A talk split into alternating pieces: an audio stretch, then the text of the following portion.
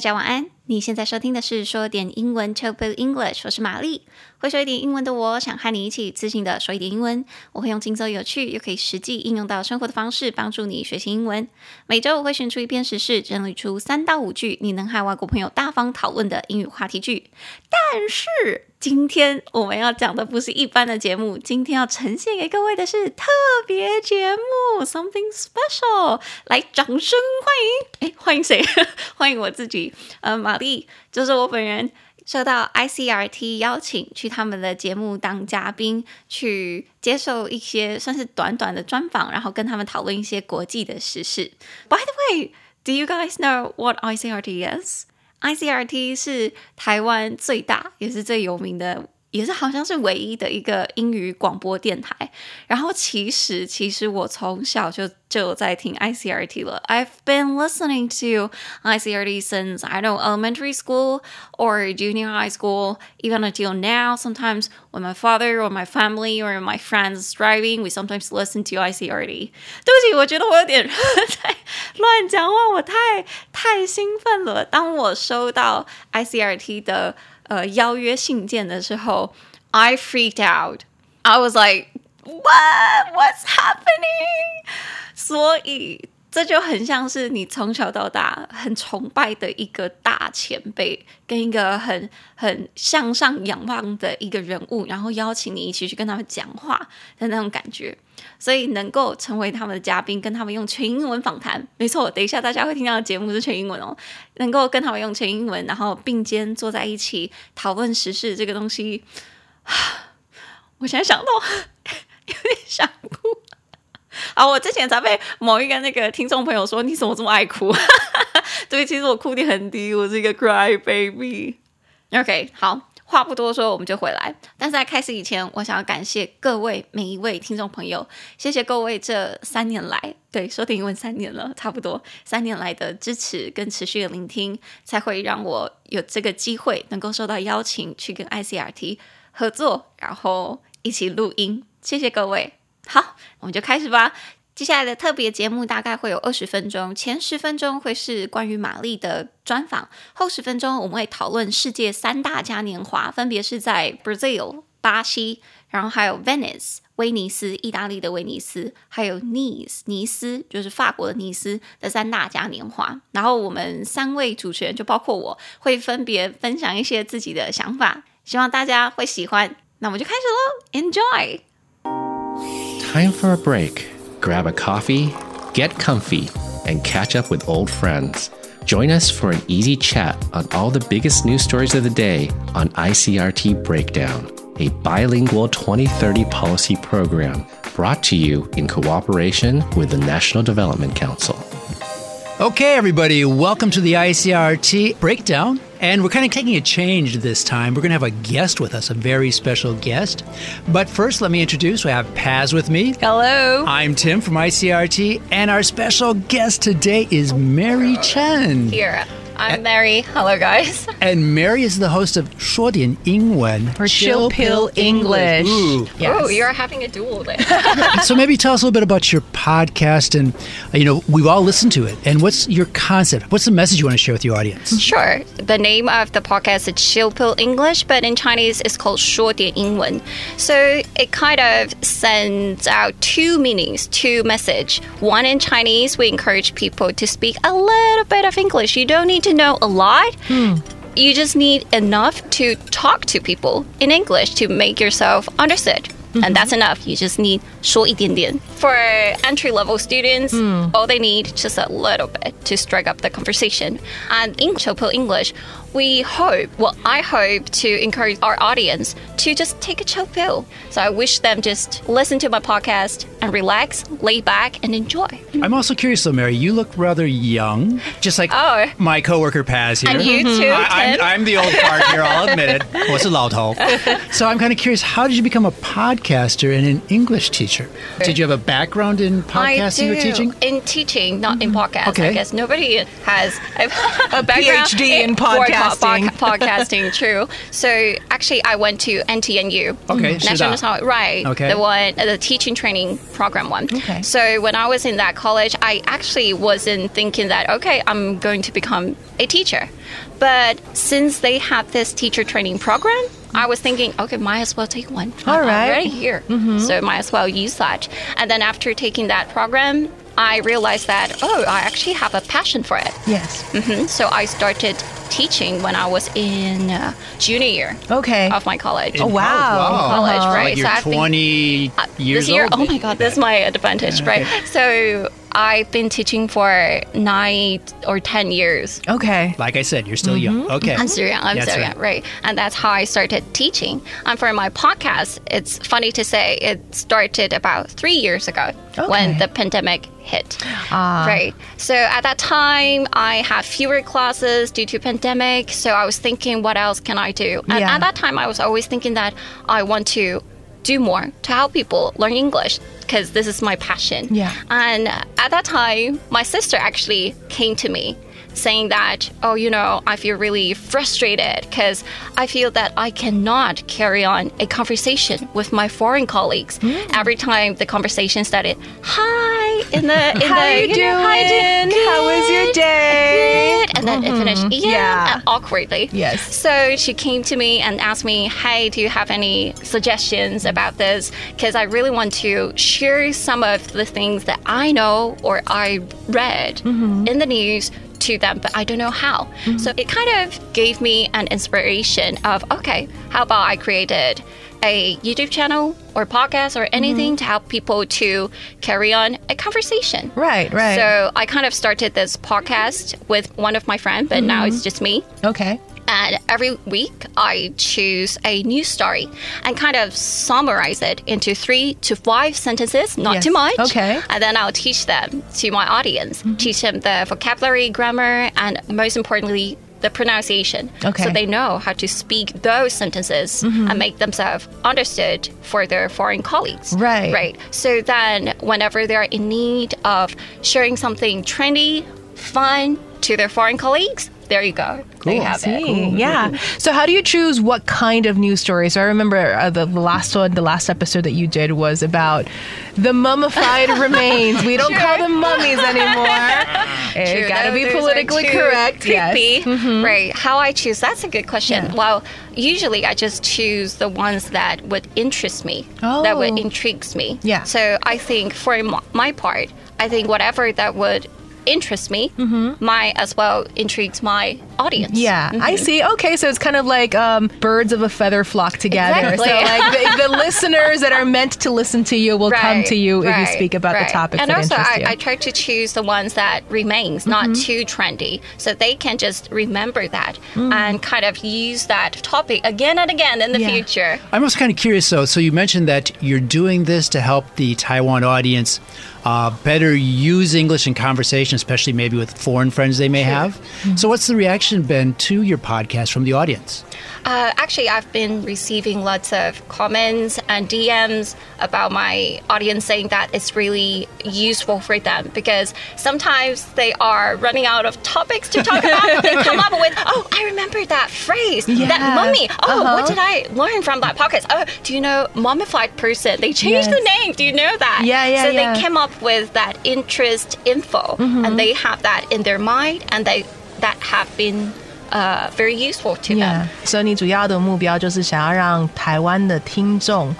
呃，可以就是怎么样聊跟跟外国人聊天的时候，就是可以联想到一些有趣的一些时事，然后可以跟他们对，重点是不要让他们有点词穷，或者是有时候他们其实心里是有一些想法的、嗯 b u t they have no idea how to convey that. Right. Right. OK, I see，所以让他们讲出心对，里的顺话。顺的，至少有东西，对对就是对有墨水可以分享。 Okay, I see. Awesome.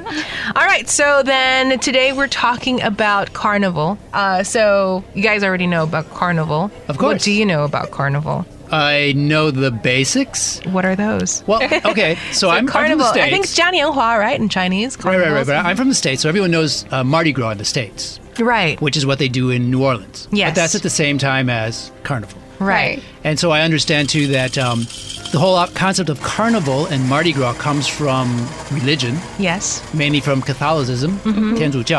And the whole idea that during the period of Lent, yes. which is the 40 days before Easter, mm-hmm you need to give up all the fun things in life. Yep. You need to stop partying. Yeah, so no booze, no rich food, Yeah. no, No meat. No butter, no cakes, No no, dates sugar. all the time Nothing, and stuff like that. that Yes. makes you happy. Exactly. So the idea is you have a lot of fun Mm-hmm. before Lent because during Lent you can have no, No fun at all. 对，好玩的东西都不可以了。不行。 Yeah, okay, so you're familiar with it from uh, knowing about Mardi Gras, In the States, the yes. American celebration In New of Orleans, Carnival. but that's only in Yes. New Orleans. Mm-hmm. Yes. What do you know about Carnival?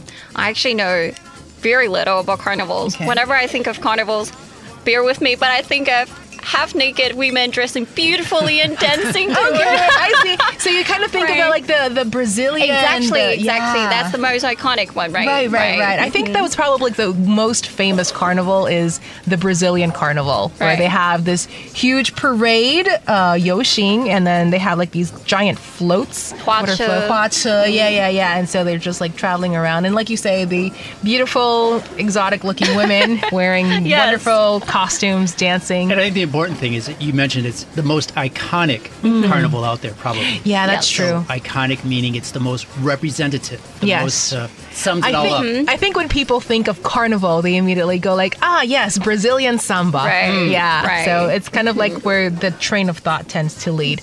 Um, so there's also the carnival in Nice. I actually was hearing this morning that uh, the last time they had a carnival in Nice in France was four years ago because Oh. of the pandemic. Oh, yeah. I so see. this year they're finally going back in person. So a lot great. of people are excited about the festival in Nice. Cool. There's also the festival in Brazil and in France and in Italy. Uh, Venice. Venice, Venice, yeah. I've never been to it like Europe, Italy before, so I was like, Uh-huh. what do you guys know about the Venice Carnival? I have no idea, but I've been looking forward to joining one someday. Oh, Because I've been wanna learning, uh, yes. Because actually, I've been learning Italian, so I really want to go ah. and practice my Italian. I see, I see. I know the word carnival comes from Italian, like Right. carnivale, like I think it's like to- yeah, yeah, yeah, yeah, which mm. means like to eat. to remove the meat. To remove, yeah, okay, Right. yeah, because Right. as Tim mentioned, One mentioned, of the things the- you mm-hmm. remove during Lent. is yeah, mm-hmm. you remove the meat from your mm-hmm. diet and hence carnival. Okay. Well, my experience with carnival is actually the Dominican Republic, uh, which is where my dad is from. Also where you grew up. And where I grew up, yeah. And so it's uh they also celebrate uh, carnival like right, right around this time of year. Uh, so it basically like a week long celebration. There's also like a huge parade, and then it ends with the Independence Day celebration. Okay. Yeah, so it's just a week long party. But I think one of the, the most notable things about Dominican Carnival is that they have devils. So the carnival in Dominican Republic, they have these Diablo Cojuelos, which translate as limping devils. 就是脚脚残的恶魔。yeah. Anyways, so they wear these gigantic paper mache uh, masks. Uh-huh. I think like 泥浆就反正就叠在一起。So yeah, yeah, yeah, yeah, yeah. So they make these giant devil-like faces, and then they also travel around with something we call vejigas. So vejigas literally translates as balloons. Uh, 它是用那个动物的膀胱去做的。 What? Yeah, they're made with the bladder of I think goat bladder or pig bladder, and so they 有特别意思 fill it. 吗？没有 Okay, so they pump it with air, and then they tie it to a string, and then they just go around hitting people. Oh my 就是整个街就是到处去打人 的屁股，and then I hope it doesn't smell. it doesn't smell bad, but it hurts a lot. And then they say that oh, it's supposed to be good luck. But Paz, you didn't answer the most important question. What? What Were is you that? ever hit by one of these? Uh, I have been hit. Testing Tim, out balloons? This is the only thing I remember about Carnival. When people Really? say, "Hey, Carnival," I, I my memory flashes back to that moment that this dude just hit me in the back with his bl- air-filled bladder, and I was just like, "Why do we do this?" okay, so Tim mentioned the holiday comes from the Christian uh, period of Be- before Easter. Lent. Yeah, so Lent 它是复活节呃四十天40前天对会做的一个就是断食。禁禁食禁食的一个时段，so 在进食之前就要先 you know 狂欢。好好的吃一下 yeah just make sure to eat your fill yes Well, okay, I think we should have a quick recap on what the different carnivals are. So we've kind of mentioned the different places Venice, Nice, Brazil. But let's kind of get a little bit more into detail. So, what's special about Venice, Paz? Okay, so uh, the carnival in Venice started around 1162, and it actually was uh, an important kind of like a military uh, victory parade in Venice. So a lot of the traditions that they have are very different compared to other carnivals from other places. Uh, later on, it was banned uh, by the Holy Roman Empire in the I think in the 1700s. Probably too much debauchery. Right, right. They were having too much fun. Um, and then two centuries later, like 200 years later, they decided to bring it back. But this time, you know, like with masks, like uh, people would make masks out of paper mache and they would be ha- like each designer would have like their own intricate designs and it would be something that you can easily buy during carnival as well. Like masks are everywhere in Venice. Cool. 威尼斯的嘉年华，他们一起先是就是打仗胜利，然后就是会有大的游行，然后有一阵子呢，那个 Roman Holy Empire，呃，反正就是政府啦，就禁止他们不能再去有这样子的一些庆祝。然后后来过了 两百年之后，他们又说，OK，no，let's、bring it back，我们把它带回来，然后就变成了是威尼斯有名的，他们会带一些很美丽的，like very beautiful masks，一些面具，然后会有一些装扮的比赛，然后他们也会比说谁的面具是最好看的。They also have a competition for their costume and for their masks and for their fashion. And what's interesting then is Nice. It was established in 1294, so after Venice, but it's still considered to be the original carnival celebration. So maybe by the time it, it started off in Nice, it was more similar to what we have today. Yeah. And uh, starting in 1873, that's wow, over 150 years ago, they got a facelift. Uh, I think we could all stand a facelift, and was reinvented into a parade, adding masquerades, uh, satirical floats, and competition. So it is kind of like what they're doing today in Rio and other places like that. Yeah, I think like the parade thing has always been a very important aspect of all carnivals. Like in Nice, there is a parade. In Venice, there, there's a parade as well. So what else goes on in Brazil? Uh, in Brazil, I think Brazil is the most well known. People immediately think about like the long parades, and then they also do dancing. 呃，大家比较有印象的是巴西的那个嘉年华，大家都会出来游行，然后跳舞。 and there's also a lot of music. Um, a lot of the parades are organized by samba schools. So they would have dancers, like professional dancers, wearing these beautiful costumes. And, you know, they would be leading the parade. And I'm guessing leading people to join in and dance in with them. Because in Brazil, you really have to participate in the parades rather than just watching them. And when you were mentioning parades just now, I think it was in Nice that they started doing the paper mache masks and doing the floats. And so that's Oh, kind of like another thing that's been carried over to today. Right, right, right. So the Venice masks were not made of paper mache. They're like the masquerade ball masks, the ones that you just hold to your face, and those are really pretty. Okay, and the Nice has the paper mache floats. Uh, so Nice 它算是原先的嘉年华，它是一二九四年开始的。So even though it was later than the Venice Carnival, it's still considered 大家都还是认为它是第一个，就是 the original carnival celebration，就是最起先的。 然后在一八七三年的话呢，它就是被重新改造，so it was reinvented. Uh, It got a facelift into a parade，就是有游行。They added masquerades，一样就是有戴面具。不过他们的面具是用纸做的，跟威尼斯的面具不太一样。The masks in Venice are beautiful, whereas the masks in Nice they're more colorful and bigger. 他们比较大，比较华丽。 All right, so that brings us to our which one would you like to experience the most?